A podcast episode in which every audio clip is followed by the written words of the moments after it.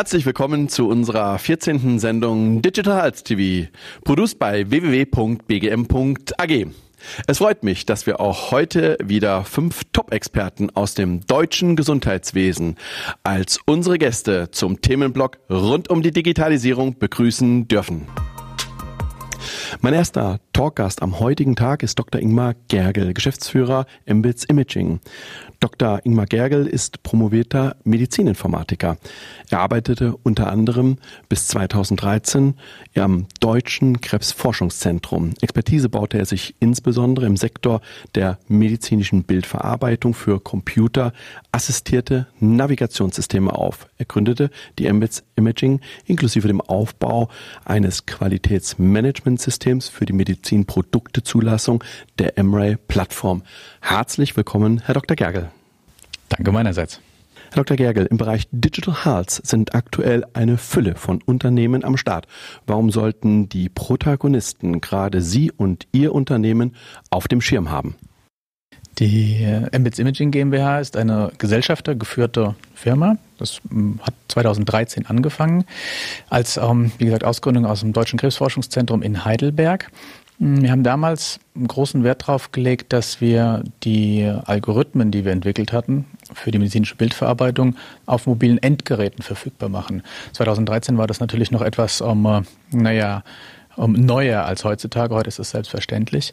Um, das, ist, um, das ist ein Punkt, der natürlich eben stark hervorzuheben ist, dass es in der medizinischen Welt damals einfach noch nicht so weit verbreitet war. Themen wie Datensicherheit, Datenschutz sind eine Selbstverständlichkeit, mussten wir von Anfang an in das Produkt einbauen.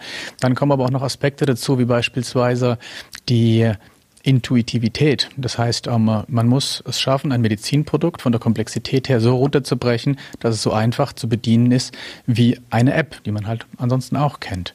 Und ähm, zu guter Letzt ist es so, dass wir als, als Firma natürlich immer die Anwender, die Ärzte vor Augen haben und ihnen mit praktischen, alltagstauglichen Lösungen eben bereitstellen und bereitstehen möchten.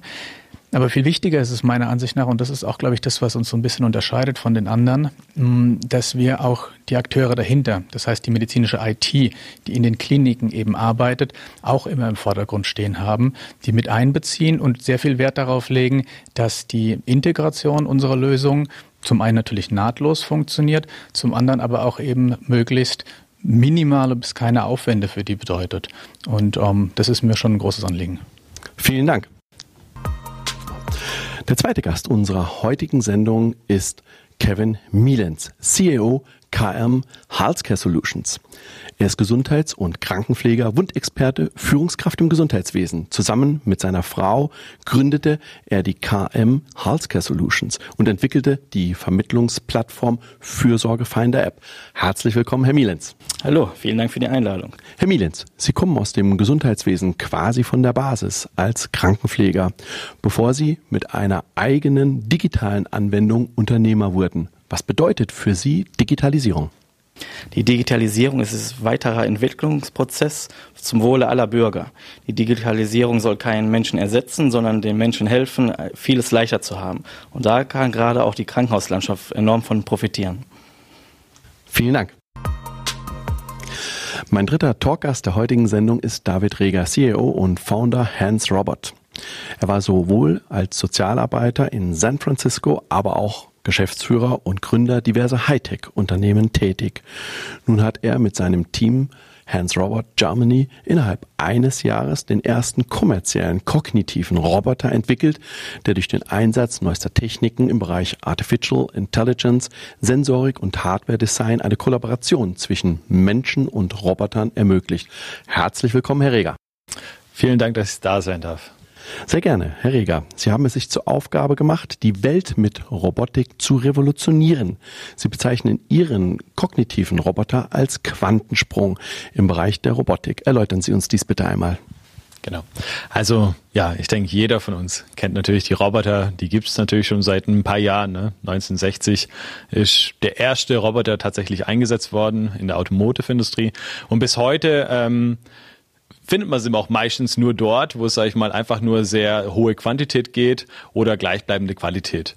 Und ähm, was wir jetzt geschafft haben, ist ähm, endlich, sag ich mal, ein System zu schaffen, ein kognitives System, welches natürlich sich äh, der Umgebung anpasst, der die Umgebung versteht die Umgebung überhaupt wahrnimmt. Und das ist natürlich äh, ein Riesenschritt in allen möglichen Bereichen, jetzt im Medical, aber genauso in vielen anderen Bereichen, wo man tatsächlich wir auf natürlichem Weg mit so einem äh, Roboter unterhalten können, dem Roboter vielleicht was zeigen können und äh, der Roboter führt es dann aus. Also ich denke, äh, es wird jetzt einiges, sag ich mal, verändern in allen möglichen Branchen auf der Welt. Ja. Vielen Dank. Ich bedanke mich. Als nächstes darf ich Christopher Thielen, Geschäftsführer Apostore, begrüßen.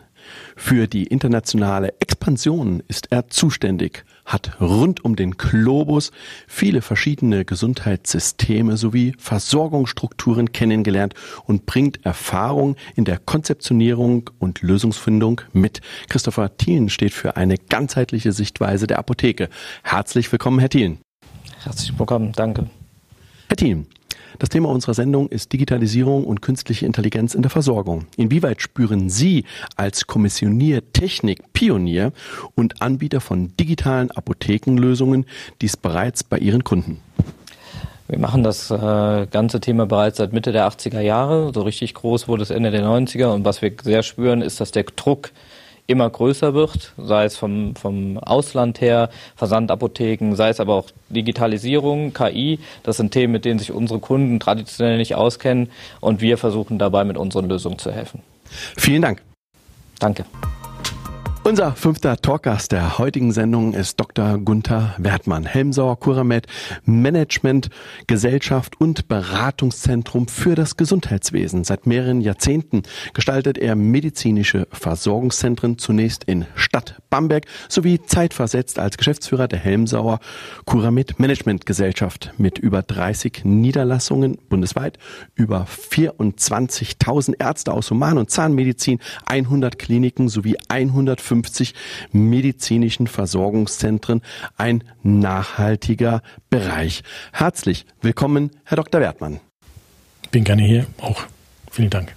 Herr Dr. Wertmann, als einer meiner ehemaligen Studierenden zählen Sie zu den Gestaltern im deutschen Gesundheitswesen an einer der besonderen Schnittstelle, nämlich der medizinischen Versorgungszentren hier ambulant stationär. Geben Sie uns bitte einen Einblick in den Stand der Digitalisierung in diesem Sektor. Ich will das mal festmachen an, an, einer Kassenabrechnung exemplarisch. Da kennen wir uns am besten aus.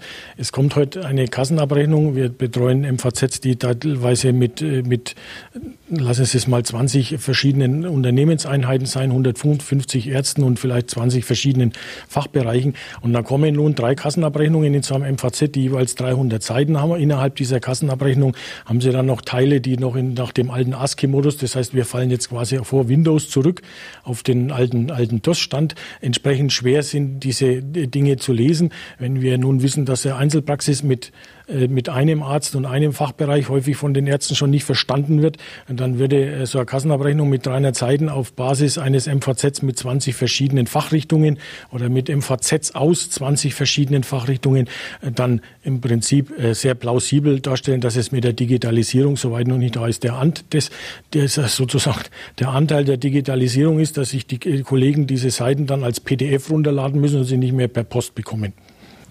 Vielen herzlichen Dank. Dankeschön. Lassen Sie uns zunächst mit der Welt der Robotik starten. Herr Reger, Ihr Unternehmen entwickelt seit vielen Jahren Roboter und Robotik für die unterschiedlichsten Wirtschafts- und Lebensbereiche. In welchen Sektoren des Gesundheitswesens können Roboter Einzug erhalten? Vor allem, ähm, wenn ich es jetzt benennen soll, äh, gerade in Altersheimen zum Beispiel als als Hilfskraft. Ich denke gerade für die unergonomischen Arbeiten ähm, oder die Arbeiten, die nicht ganz angenehm sind, ähm, wie auch zum Beispiel auch in Krankenhäusern vielleicht auch als Logistis, äh, Logistiksystem, äh, zum Beispiel um äh, das Essen äh, zu transportieren oder zu verteilen und so weiter. Also natürlich aber auch in diesen Operationssälen. Auch könnten wir zum Beispiel in gewisse, ähm, sag ich mal, Bereiche eingrenzen und sagen, das sind so No-Go-Zones oder wie, wie wir sie auch nennen. Ähm, und, und dann würde der Roboter auch tatsächlich niemals einen Fehler tun und da vielleicht mal aus Versehen daneben pieksen oder so. Sie haben es gerade erläutert, die robotergestützte Möglichkeit des Operierens. Wir sehen hier den Da Vinci. Wieso sind Roboter noch nicht flächendeckend in Operationssälen und Pflegeheimen? Ähm, ist ganz einfach zu beantworten. Und zwar ähm, ist eigentlich gleich wie mit unserem Haushalt. Warum haben wir derzeit noch keine Assistenten in unserem Haushalt oder keine Hilfsroboter in, unser, in allen Bereichen unseres Haushalts, so wie es auch im, im Krankenhaus oder gerade bei diesem Operationsroboter von Da Vinci.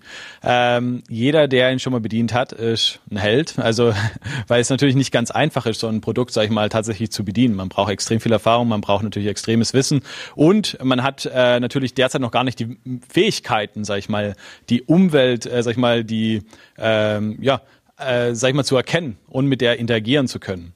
Und durch die neue Art von kognitiven Roboter können wir halt tatsächlich die Umwelt, äh, Umwelt nicht nur wahrnehmen, sondern auch mit der äh, ja, interagieren. Das heißt, und er wird dann tatsächlich bedienbar, weil wir könnten jetzt über Sprachsteuerung zum Beispiel, also die neue Art von Robotik hört, ähm, spricht auch zurück, ähm, fühlt und sieht. Ne? Und wir könnten, sag ich mal, wie wir es halt gewohnt sind, wir artikulieren, wir gestikulieren, so könnte auch jetzt der Roboter, sag ich mal, für uns die Arbeiten durchführen und das sehr, sehr, sehr präzise, aber auch sehr einfach. Und das war bis heute nicht möglich. Herr Dr. Gergel, Robotik und ihre Vorzüge sind nur die eine Ebene der Digitalisierung. Zwei Themen im Zusammenhang der Digitalisierung, die immer wieder ins Spiel gebracht werden, sind die künstliche Intelligenz und Mobile Devices. Sie bieten mit ihrem System innerhalb ihres Unternehmens genau für die Radiologie und für die Behandlung von Schlaganfällen passgenaue Möglichkeiten an. Erläutern Sie dies bitte einmal gleichermaßen vor dem Hintergrund der Datenschutzgrundverordnung. Ich mache das ganz kurz und praktisch an einem Beispiel fest. Wenn man heute in ein Klinikum geht, und das ist leider die Situation, wie wir sie immer wieder draußen vorfinden, dann ist es so, wenn ein Arzt im Vordergrunddienst, der jüngere Assistenzarzt, noch einmal Rücksprache mit seinem Oberarzt halten muss, der Rufdienst hat, dann wird das Telefon einfach gezückt es wird ein Bildschirmfoto von der aktuellen Aufnahme des Patienten gemacht und diese wird dann beispielsweise per WhatsApp an den Kollegen geschickt, um sich darüber auszutauschen. Dass das datenschutztechnisch eine Katastrophe ist, das ist jedem bewusst. Und das ist eine von diesen ähm, Lücken, die wir eben mit unserem Produkt füllen wollen. Das Ganze natürlich DSGVO-konform, weil die Daten immer in der Obhut der Klinik bleiben. Herr Dr. Gergel, Sie haben uns einen Film zu Ihrer Anwendung mitgebracht. Diesen wollen wir uns einmal anschauen.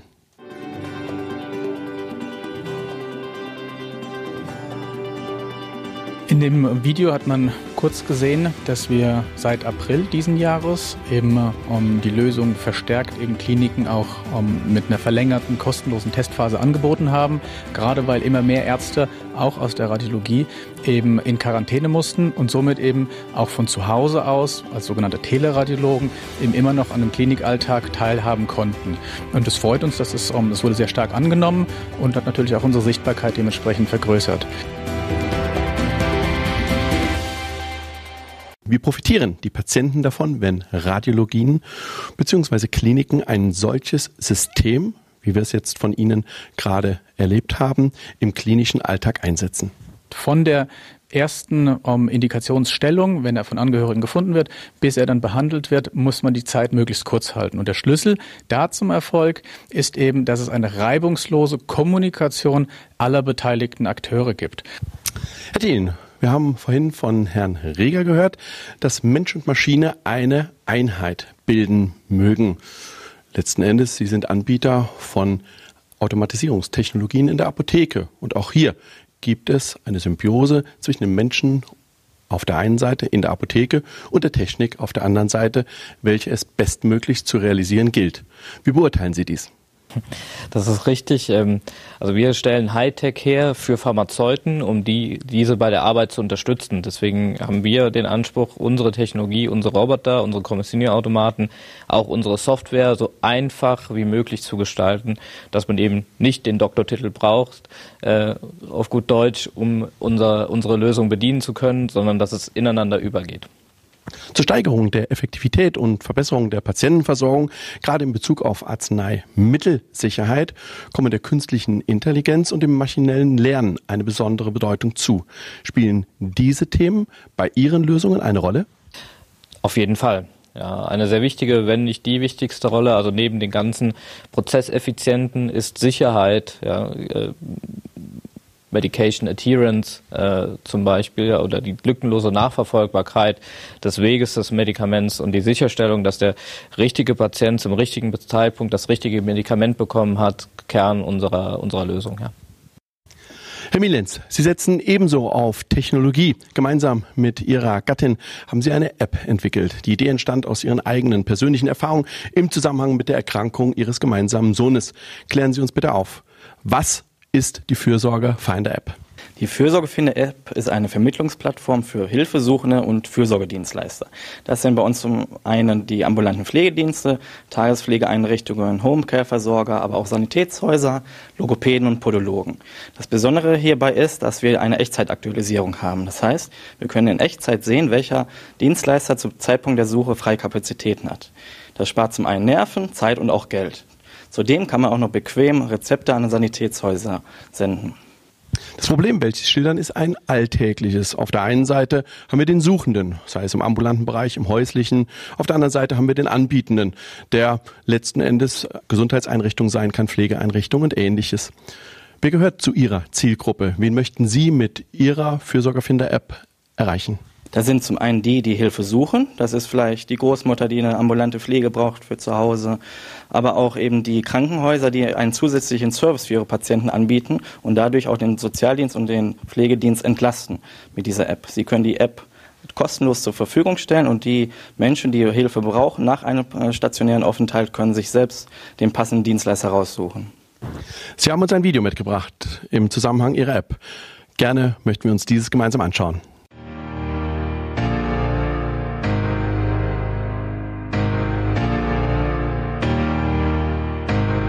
Genau, hier haben wir einmal äh, dargestellt, wie unsere App funktioniert.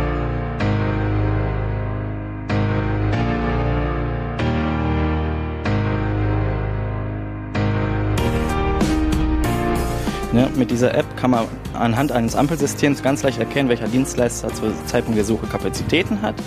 Des Weiteren kann man sehen, welche Spezialisierung er hat. Man liest ein kleines Speckbrief, kann sehen, welche Sprachen er anbietet und sofort per Klick Kontakt aufnehmen. Herr Dr. Wertmann, Ihre Unternehmensgruppe betreut unter anderem 24.000 Ärzte, hier Niedergelassene und Angestellte aus den Bereichen Human- und Zahnmedizin sowie circa 100 Krankenhäuser. Einen großen Schwerpunkt bilden dabei im Rahmen Ihrer Arbeit die medizinischen Versorgungszentren, landläufig auch unter Ärztehaus oder Ärztezentren bekannt. Vor welchen Herausforderungen stehen diese grundsätzlich und insbesondere in Zeiten von SARS-CoV-2? Ja, unsere klinikgetragenen MVZs in der Regel sind es überwiegend solche, die sind momentan doppelt getroffen. Ich habe äh, das Problem, dass wir im Rahmen der des Patientenklientel, was von diesen klinikgetragenen MVZs betreut werden, eher schwierigere Krankheitsbilder, das heißt Patienten, die mit einer höheren Morbidität äh, betroffen sind, betreut werden, die dann in einem Vergütungssystem, also in erster Linie über die Fallzahl und im Rahmen einer Pauschalierung jetzt keinen Unterschied macht, in welcher äh, sagen wir, Behandlungsintensität Patienten betreut werden, äh, äh, konstruiert ist, habe ich äh, erst das Problem, dass diese höhere Behandlungsintensität an den MVZs in der Vergütung nicht äh, sich widerspiegelt, so dass hier dann mit entsprechenden Ergebnisproblemen zu kämpfen ist. Und äh, in zweiter Linie, das ist quasi dann der Doppelschlag, jetzt unter Covid-SARS, das Problem, dass diese Kliniknähe natürlich die Patienten abhält, in diese Kliniknähe zu kommen und teilweise die Praxen sogar geschlossen werden müssen, weil sie dann in Klinikinfrastruktur laufen, wo wir die Patienten ambulanterseits gar nicht mehr in die, in die, in die Krankenhäuser raus, reinlassen wollen. Also doppelt getroffen. Herr Reger, Robotik war in den Anfängen das stumpfe Ausführen von einfachen Tätigkeiten, Handgriffen. Mittlerweile werden Robotik, die Robotertechnologie und die künstliche Intelligenz in einem Atemzug genannt. Technologieschübe in der Robotik stehen in engen Zusammenhang mit künstliche Intelligenzanwendungen und deren Integration. Sie haben uns hierzu ein kurzes Video mitgebracht, welches wir uns gemeinsam ansehen.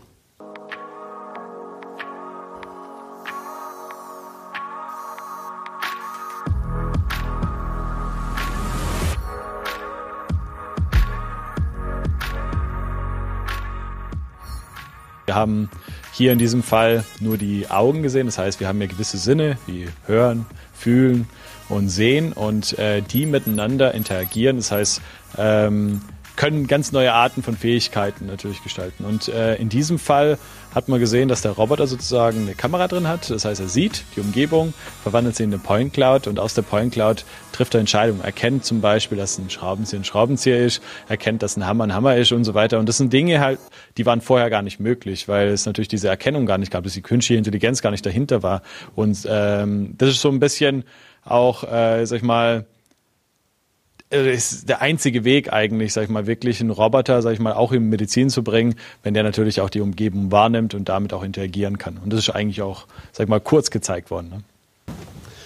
Herr Dr. Gergel, Sie bieten zahlreiche Möglichkeiten an, um die Vernetzung in der Radiologie zu verbessern. Zeigen Sie uns doch bitte einmal ein, zwei Möglichkeiten auf, hier der Vernetzung von radiologischen Praxen, Zuweisern und Patienten. Das kann man an einem sehr einfachen, praktischen Beispiel wieder festmachen. Ähm, jeder kennt es, wenn er ähm, eine radiologische Aufnahme bekommen hat, dass er die CD in die Hand gedrückt bekommt. Und diese CD ist für alle Beteiligten ein riesiger Graus. Ähm, der Patient kann damit nichts anfangen, will meistens auch wenig damit anfangen. Er will nur, dass diese Daten zu dem nächsten Behandelnden möglichst einfach weitergereicht werden. Wie sieht es in der Realität aus? Man nimmt die CD, der Patient geht damit zu seinem ähm, weiterbehandelnden Arzt. Der muss die CD nehmen, muss die in ein Laufwerk einlegen, dann muss es erst hochfahren, dann muss der Datensatz extra nochmal geladen werden. Das ist sehr umständlich und wie gesagt für alle Beteiligten ein Graus. In dem Zeitalter der Digitalisierung, wieso kann ich das nicht über einen Link einfach direkt allen Beteiligten zur Verfügung stellen? Da kommt der Datenschutz wieder ins Spiel, da kommt Datensicherheitsaspekte ins Spiel, aber genau das ist das, was wir mit dem System ermöglichen. Herr Thiel, das Gesundheitswesen, das zeigen auch die aktuellen Entwicklungen, ist nicht abgekoppelt von den Trends andernorts. Dennoch nicht alles, was in anderen Ländern gelebte Praxis ist und sich dort bereits bewährt hat, sieht auch gleichermaßen hier in Deutschland eine Anwendung. Kommen Sie oder Ihre Kunden hinsichtlich politischer oder rechtlicher Begebenheiten an ihre Grenzen? Leider ja. Ähm, ein Beispiel, wir haben ein, ein Terminal, ein Abgabeterminal im, im Programm, im Portfolio. Sieht bisschen aus wie ein Geldautomat, auch bewusst so, ja, in puncto äh, Sicherheit. Ja. Geld ist für uns ja auch ein äh, wertvolles Gut ähnlich wie, wie Medikamente. Ähm, über dieses Terminal kann ich neben, äh, neben dem Shoppen von Freiwahlprodukten wie Taschentücher, Zahnpasta, ähm, kann ich meine Ware auch abholen, die ich vorher äh, bestellt habe. Ich kann aber auch mich remote beraten lassen. Sprich, über dieses Terminal kann ich zu jeder Tages- und Nachtzeit eine, eine Videokonferenz mit dem Apotheker aufbauen und mich beraten lassen. Ähm, die, die Beratungsqualität ist identisch mit der, als wenn ich dem, dem Apotheker in, in der Apotheke gegenüberstehe. Ähm, der Apotheker hat vollen Zugriff auf sein Sortiment und die Abgabe des Medikamentes und die Identifikation des Patienten sowie die Identifikation der Organ Originalität des Rezeptes ist vollkommen gegeben der Prozess oder der Weg des Medikamentes aus dem Warenlager bis hin zum Patienten ist lückenlos dokumentierbar, sodass ich wirklich eine sichere Abgabe dokumentieren kann. Ist heute noch nicht erlaubt. Sie haben uns eine Darstellung einer Apotheke der Zukunft mitgebracht. Diese wollen wir uns einmal gemeinsam ansehen. Sehr gerne. Wir beginnen am, am Eingang mit unserem Digital Butler, der wirklich den eintretenden Kunden darauf vorbereitet, auf den Besuch in der Apotheke mit allen möglichen notwendigen Informationen be versorgt, bevor er in die Apotheke betritt und führt den Kunden dann, den Patienten dann an den, an den richtigen Ort.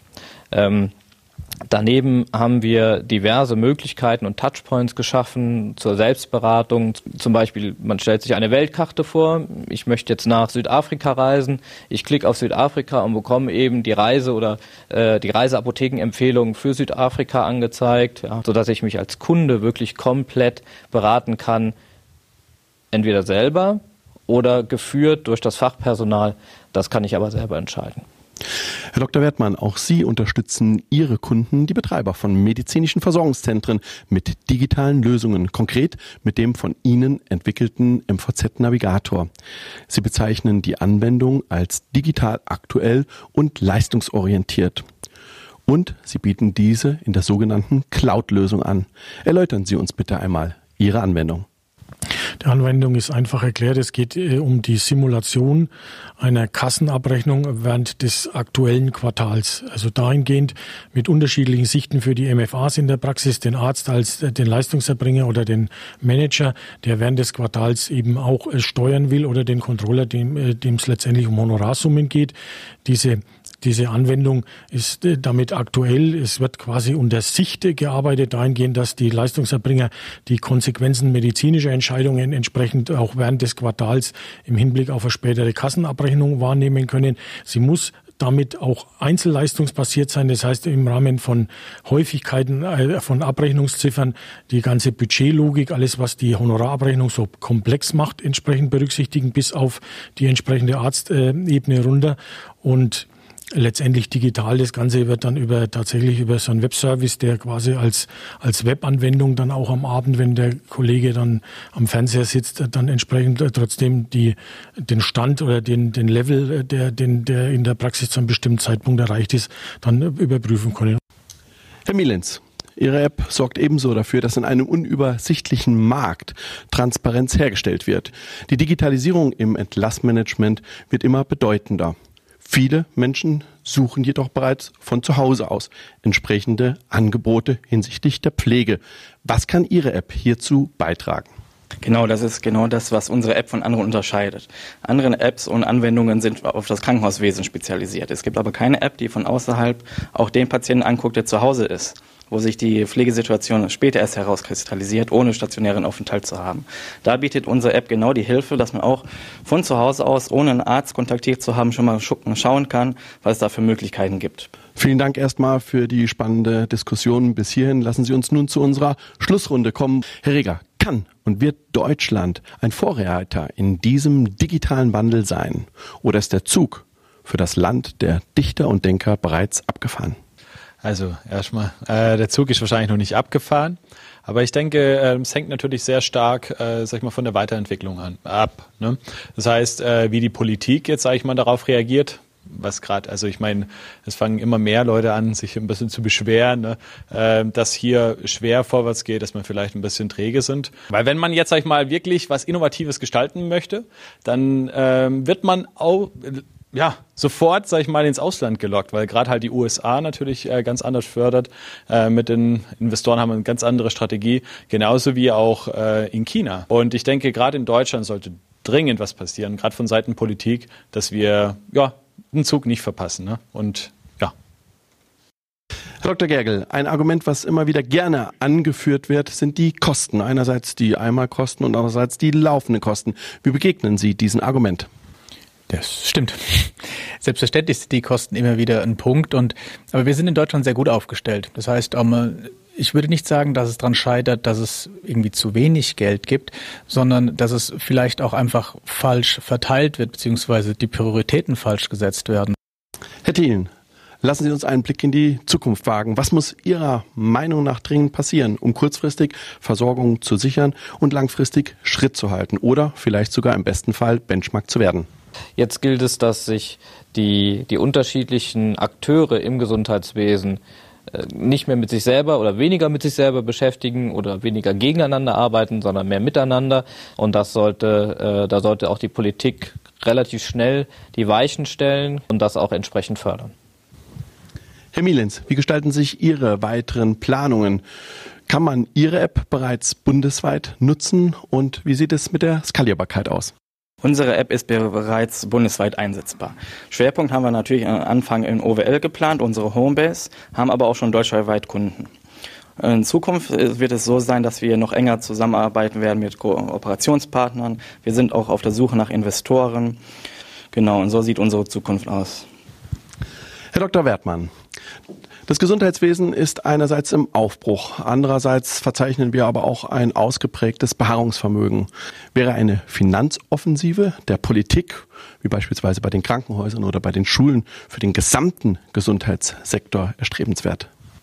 Klare Antwort, gebremst wird, selbstverständlich. Wir haben im Gesundheitswesen wahrscheinlich wie nirgendwo unterschiedlichste Interessenslagen, die letztendlich miteinander kollidieren. Allein das stellt äh, fast unüberwindliches Hindernis dar.